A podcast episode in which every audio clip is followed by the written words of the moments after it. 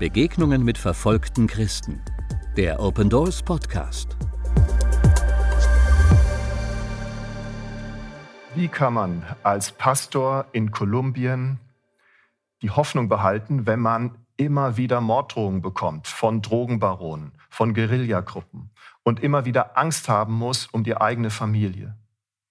Und wie ist es möglich, dass man in einem Klima von extremer Gewalt und Verfolgung Gemeinden gründet und diesen Gemeinden Mut macht, das Evangelium weiterzugeben, egal was es kostet.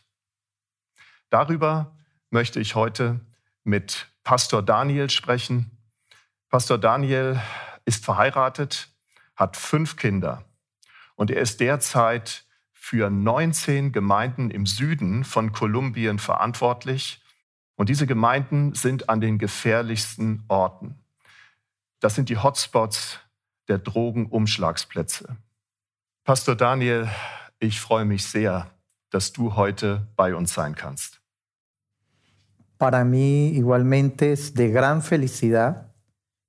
Für mich ist es ebenfalls eine große Freude, hier sein zu können und die Möglichkeit zu haben, Geschwister wie euch kennenzulernen, die sich für uns Christen einsetzen. Ich freue mich, euch von der verfolgten Kirche in Kolumbien zu erzählen. Eh, Wirklich, es ist mir eine große Freude, euch heute von meinen Erfahrungen zu erzählen. Es sind harte und schwere Dinge, eh, aber ich empfinde es als einen großen Segen. Danke, und für uns ist es auch ein großer Segen. Und wir wollen heute mehr von deinem Herzen erfahren. Wir wollen mehr erfahren, wie es unseren Geschwistern in Kolumbien geht. Eine Frage, die sehr herausfordernd ist, habe ich an dich, und zwar, warum bist du bereit, dieses hohe Risiko einzugehen und weißt, dass es sein kann, dass du im Dienst getötet wirst oder dass jemand aus deiner Familie getötet wird? El hombre o el ser humano jeder Christ hat immer zwei Geschichten. Eine Geschichte vor Jesus und eine nach oder mit Jesus. Mein Leben, meine Geschichte vor Jesus war geprägt von einer Alkoholabhängigkeit. Und das schon mit zwölf Jahren. Eh, geprägt von Vandalismus, Gewalt, Drogenhandel. Ich war ein Frauenheld. Ich habe schwarze Magie praktiziert und habe in einer Welt gelebt, die von Sünde und Schmerz bestimmt war, bis mich der Herr Jesus gerettet hat. Als Jesus mich gerettet hat, gab er mir das Privileg, ihm zu dienen. Und ich habe ihm versprochen, ihm von ganzem Herzen zu dienen, egal unter welchen Umständen die kommen könnten und solange er will. Das versuche ich vorzuleben und meiner Familie beizubringen. Und ich stelle bei meiner Frau und bei meinen Kindern auch diesen Wunsch fest, dass sie ihr Leben für den Herrn geben wollen. Und obwohl es Risiken für uns gibt, nehmen wir sie gerne in Kauf, weil wir wissen, dass der Lohn in der Ewigkeit ist. Hier auf der Erde sind wir nur auf der Durchreise. Wir sind nur Gäste. Aber da, wo mein Jesus ist, da gibt es Segen für mich und meine Familie und alle, die durch unseren Dienst zum Glauben kommen. Das ist das Allerwichtigste. Wir sind hier nur auf der Durchreise und alles hat hier nur Wert, solange wir hier sind. Aber ich habe das wenige, das ich hatte, aufgegeben, aus Liebe zum Herrn, obwohl es nicht leicht ist und ich oft geweint habe. Aber ich bin immer weitergegangen. Und meine Frau ist bereit, das Gleiche zu tun. Meinen Kindern ist das sehr bewusst. Obwohl sie Gewalt und Tod mit eigenen Augen und aus nächster Nähe erlebt haben, kam uns nie in den Sinn, unseren Herrn Jesus zu verleugnen, weil auch er nicht vom Kreuz herabgestiegen ist. Wir wollen uns verleugnen, wie auch Jesus sein Leben nicht verschont hat, als man ihm gesagt hat, er solle vom Kreuz herabsteigen, um sich zu retten. Er hätte es tun können, er hätte alle Macht gehabt, das zu tun, aber er tat es nicht. Also gibt es auch keinen Grund für uns, das zu tun, weil er es auch nicht getan hat. Das ist äußerst wichtig. Pastor Daniel, das ist bewegend und es bewegt uns auch. Und ähm, ich glaube, das ist unser Auftrag, euch gerade in dieser Situation zu stärken, in der ihr seid. Ihr seid in einem Gebiet, wo sehr viel Dunkelheit ist. Und kannst du mir sagen, was letztendlich der Grund ist, warum diese Guerillagruppen gerade Christen und Gemeinden besonders hart verfolgen? Da gibt es viele Gründe. Für die Guerillas, die der Ideologie des Marxismus-Leninismus angehören, sind wir wie Opium für das Volk.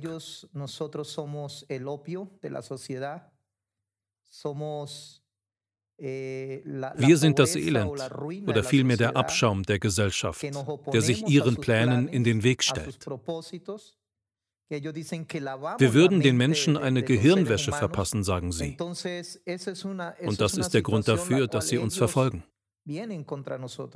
Aber auch weil es dem organisierten Verbrechen wie dem Drogenhandel der Guerillas gegen den Strich geht, wenn wir unter freiem Himmel zu Gott rufen, wenn wir fasten und beten und Menschen auffordern, ihr Leben zu ändern.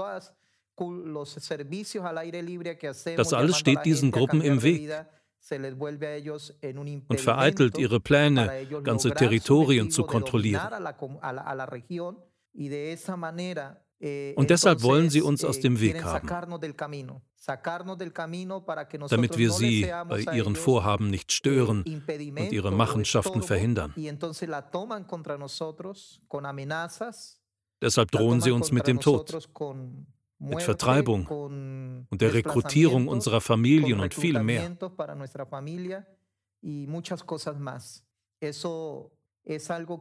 Man muss wissen, dass diese Dinge ständig in den wirklich schwierigen Gebieten Kolumbiens geschehen.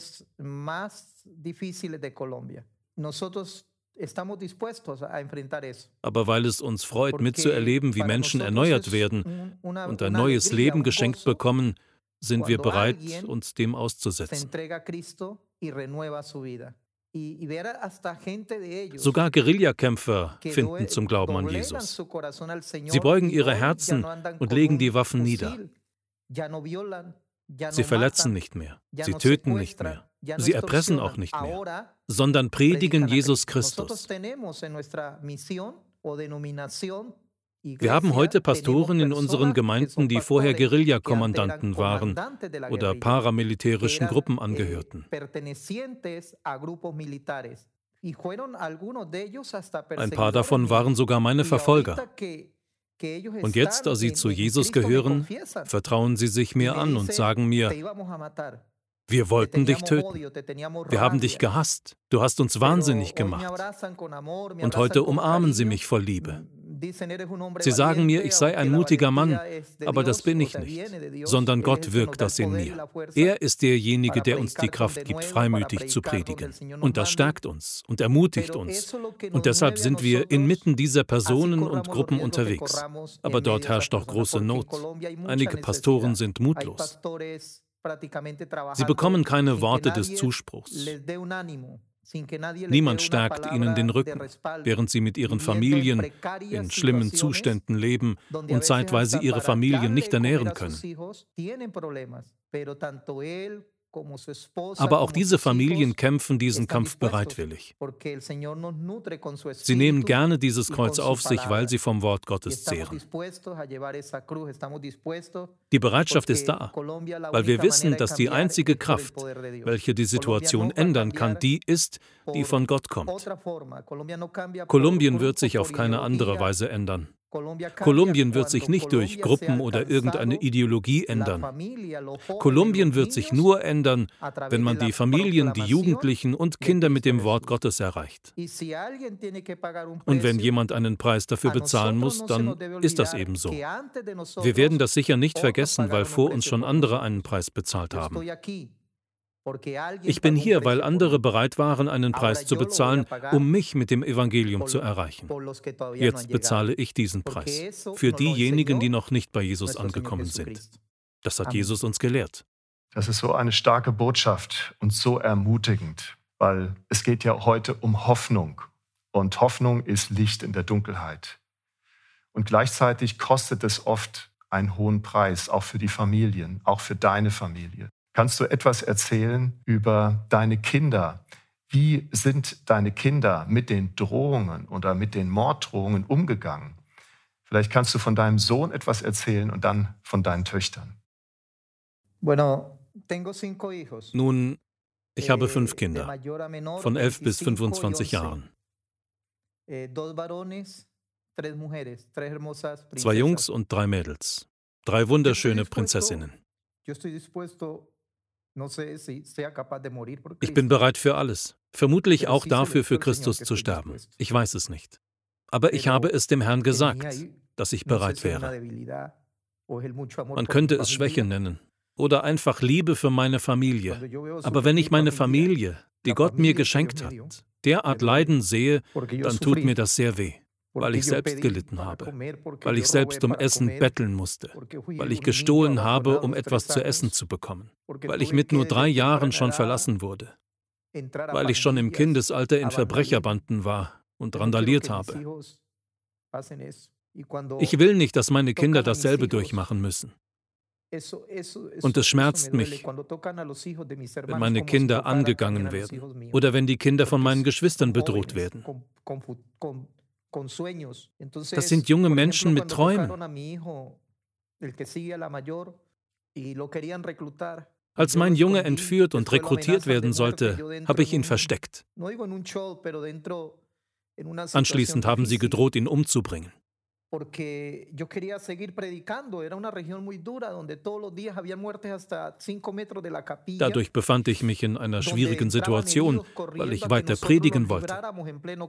Zu der Zeit lebten wir in einer schwierigen Region, wo täglich Tote auf der Straße lagen, wenige Meter von der Gemeinde. Und es kamen Verletzte während des Gottesdienstes in die Gemeinde gerannt, die wir vor den Schüssen auf der Straße retten mussten. Damit waren wir selbst der Gefahr ausgesetzt, da man nun nicht mehr nur diese Menschen töten wollte, sondern auch uns alle. Es war wirklich ein schlimmes Viertel. Ich wollte nicht, dass mein Sohn das Töten lernt. Ich wollte nicht, dass man meinem Sohn beibringt, wie man Blut vergießt. Ich habe Gott auf Knien angefleht, habe geweint und zu Gott gesagt, tu doch bitte etwas. Ich möchte nicht aufhören zu predigen und von hier weglaufen. Aber ich möchte auch nicht, dass meinen Kindern etwas passiert. Dann kam ein Freund auf mich zu. Und er sagte zu mir, hey Daniel, weißt du was? Da gibt es eine Organisation. Sie heißt Open Doors und sie helfen verfolgten Christen. Und du bist ein verfolgter Christ. Ich kenne deine Geschichte und ich werde ihnen von dir erzählen. Darf ich das machen? Und mir war klar, dass das die Antwort Gottes auf meine Gebete war. Da ist die Antwort von Gott. Der Freund hat dann mit Open Doors gesprochen und man hat jemanden vorbeigeschickt, der sich meine Situation ansieht. Und sie haben nicht nur die Gewalt und Bedrohung gesehen, sondern auch unsere Armut. Und uns wurden die Türen zum Zufluchtszentrum von Open Doors geöffnet.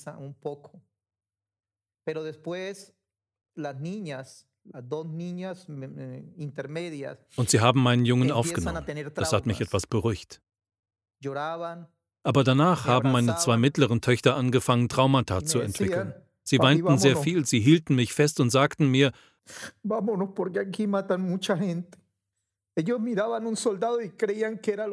Papi, lass uns gehen. Lass uns gehen, hier töten sie so viele Menschen.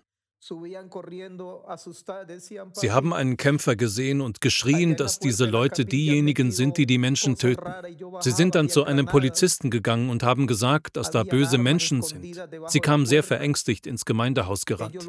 Sie haben mir gesagt, Papi, in den Eingang der Kirche haben sie komische Sachen hingelegt. Daraufhin bin ich runtergegangen und habe gesehen, dass dort Granaten und Gewehre versteckt lagen. Das hatten sie absichtlich gemacht. Sie wollten es so aussehen lassen, als hätten wir die Waffen dort versteckt, wenn das Militär kommt. Sie wollten uns beschuldigen, dass wir zu einer paramilitärischen Gruppe gehören. Ich hatte Angst, dass eine meiner Töchter eine Granate aufheben und versehentlich sich selbst und viele andere töten könnte. Deshalb fing ich wieder an zu beten und Gott um eine Lösung zu bitten. Meine Tochter, ich darf ihren Namen nicht sagen, schrie eines Nachts laut auf und blieb die ganze Nacht im Bett sitzen. Sie hat immer wiederholt, Papi, ich will hier weg, lass uns gehen. Für sie war das alles, was sie gesehen hat, zu viel. Sie hat vor allem Angst, auch wenn es ein Polizist ist, der eine Waffe trägt. Sie trägt diese Angst bis heute. Sie ist damit immer noch sehr belastet. Das alles zerreißt mir das Herz. Ich habe immer wieder gebetet. Irgendwann hat mich wieder jemand von Open Doors Kolumbien angerufen, um zu fragen, wie es mir so ginge und um mir zu erzählen, was mein Sohn so macht. Und ich habe ihm von den Schwierigkeiten erzählt. Ich erzählte ihm von meinen Problemen und er sagte mir wieder, wenn du möchtest, können deine Töchter herkommen. Dann kannst du unbesorgt weiter predigen. Ich sagte ihm nämlich, dass ich gerne weiter predigen, aber meine Familie in Sicherheit wissen möchte. Also haben wir unsere zwei Mädchen auch dorthin geschickt. Wir blieben zu Hause mit der großen Tochter und eh, unserem jüngsten Sohn. Später musste mein ältester Sohn das Zufluchtszentrum verlassen, weil er sich daneben benommen hatte. Aber in der Zeit, die er dort war, hat er viel gelernt. Er hat Gitarre spielen gelernt. Eh, er spielt sehr gut. Ihm hat christliche Musik immer am besten gefallen. Er ist heute ein guter Junge, respektvoll. Er hat dort viele Werte gelernt. Später hat meine Missionsgesellschaft mir vorgeschlagen, den den Ort zu verlassen. Meine Dienstzeit dort endete und mein Einsatzziel war erreicht worden. Wir haben fünf lebendige Gemeinden gegründet, zusammen mit meiner Frau, anderen Christen und mit der Hilfe Gottes. Die Mission hat die erfolgreiche Arbeit gesehen und vorgeschlagen, dass ich woanders eingesetzt werde, damit ich eine größere Anzahl von Gemeinden anleite. Ich sollte verantwortlicher Leiter werden, der die Belange der Gemeinde ordnet und Entscheidungen trifft mit dem Leitungsteam, das mir unterstellt werden sollte. Das war eine sehr große Verantwortung. Aber ich habe mit meiner Frau gesprochen und wir haben entschieden, dass wir unsere Mädchen dafür wieder nach Hause nehmen wollen. Der älteste Sohn war ja schon wieder zurück. Also haben wir mit Open Doors gesprochen, dass wir unsere Töchter gerne wieder zu uns nehmen möchten und dass sich die Sicherheitslage verbessert habe. Wir hatten zwar immer noch kein Geld, aber wir hatten Frieden. Jetzt bin nur noch ich derjenige, der den Risiken ausgesetzt ist, sagte ich ihnen. Heute, wo meine Familie in Sicherheit ist, sage ich Ihnen, wenn ich eines Tages nicht mehr zurückkehren sollte, dann wisst ihr, dass ich im Himmel bin. Das ist hart, das weiß ich. Aber man weiß nicht immer, ob man zurückkommt. Ja, es gibt schon auch noch ruhige Reisen, aber es gibt auch sehr gefährliche Reisen, die ich unternehme. Open Doors hat mich beglückwünscht, dass wir diese Entscheidung getroffen haben, weil sie sehr wertvoll ist. Deshalb unterstützen sie mich in allen Belangen und ließen meine Kinder wieder nach Hause kommen. Open Doors war in dieser Phase unglaublich wichtig für uns. Im schwierigsten Augenblick für mich als Diener Gottes im Pastorendienst und gleichzeitig als Missionar.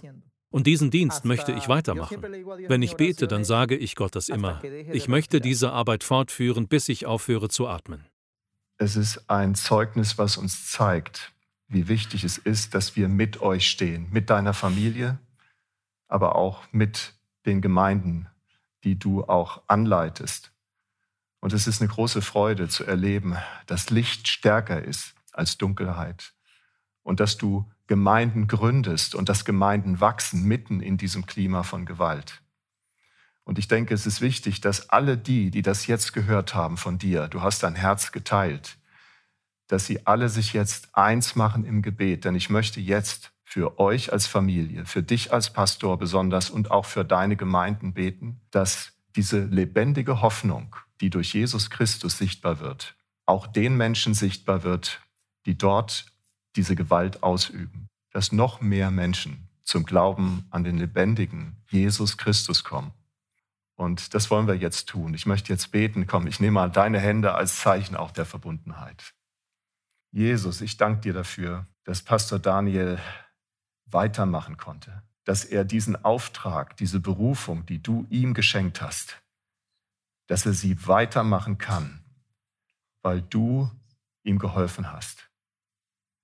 Und ich danke dir, Jesus, dass so viele Christen mit ihm in diesem Moment verbunden sind, in diesem Gebet. Wir beten jetzt um besonderen Schutz für seine Kinder, für seine Ehefrau, für ihn, wenn er auf den Reisen ist, in diesen Gebieten, wo so viel Gewalt ist. Wir danken dir, Jesus, dass seine beiden Töchter und sein Sohn in dem Kinderzufluchtszentrum Elogar Schutz gefunden haben, dass sie dort von Menschen, die dort mit viel Liebe im Herzen für dich, Jesus, dass sie dort aufgefangen wurden. Ich danke dir, Jesus, dass wir auch für die Gemeinden beten können, die so unter Druck stehen. Vater, gib ihnen immer wieder etwas mehr Mut, als sie Angst haben. Statte sie aus, dass sie Hoffnungsträger sein können in einer hoffnungslosen Umgebung. Und ich segne dich jetzt, Pastor Daniel, ich segne dich und deine Familie. Und wir tun das gemeinsam, auch mit allen, die jetzt zuschauen. Wir segnen dich im Namen des Vaters, des Sohnes und des Heiligen Geistes, dass du weiter kraftvoll, erfüllt vom Heiligen Geist deinen Dienst tun kannst. Und das beten wir im Namen Jesu. Amen. Amen. Vielen Dank, dass du dein Herz so mit uns geteilt hast. Ich möchte euch danken, weil ich weiß, oder besser gesagt, weil wir wissen, dass wir eine große Rückendeckung durch euch erfahren. Eure Gebete sind für uns wirklich unfassbar wertvoll. Wir wissen, dass eure Gebete uns immer begleiten, völlig egal, wohin wir gehen oder wo wir unterwegs sind. Vielen Dank. Wollen auch Sie verfolgte Christen unterstützen? Werden Sie Open Doors Gebetspartner und erfahren Sie monatlich durch unser Open Doors Gebetsmagazin mehr über die Situation verfolgter Christen weltweit. Jetzt auf unserer Homepage bestellen www.opendoors.de/magazin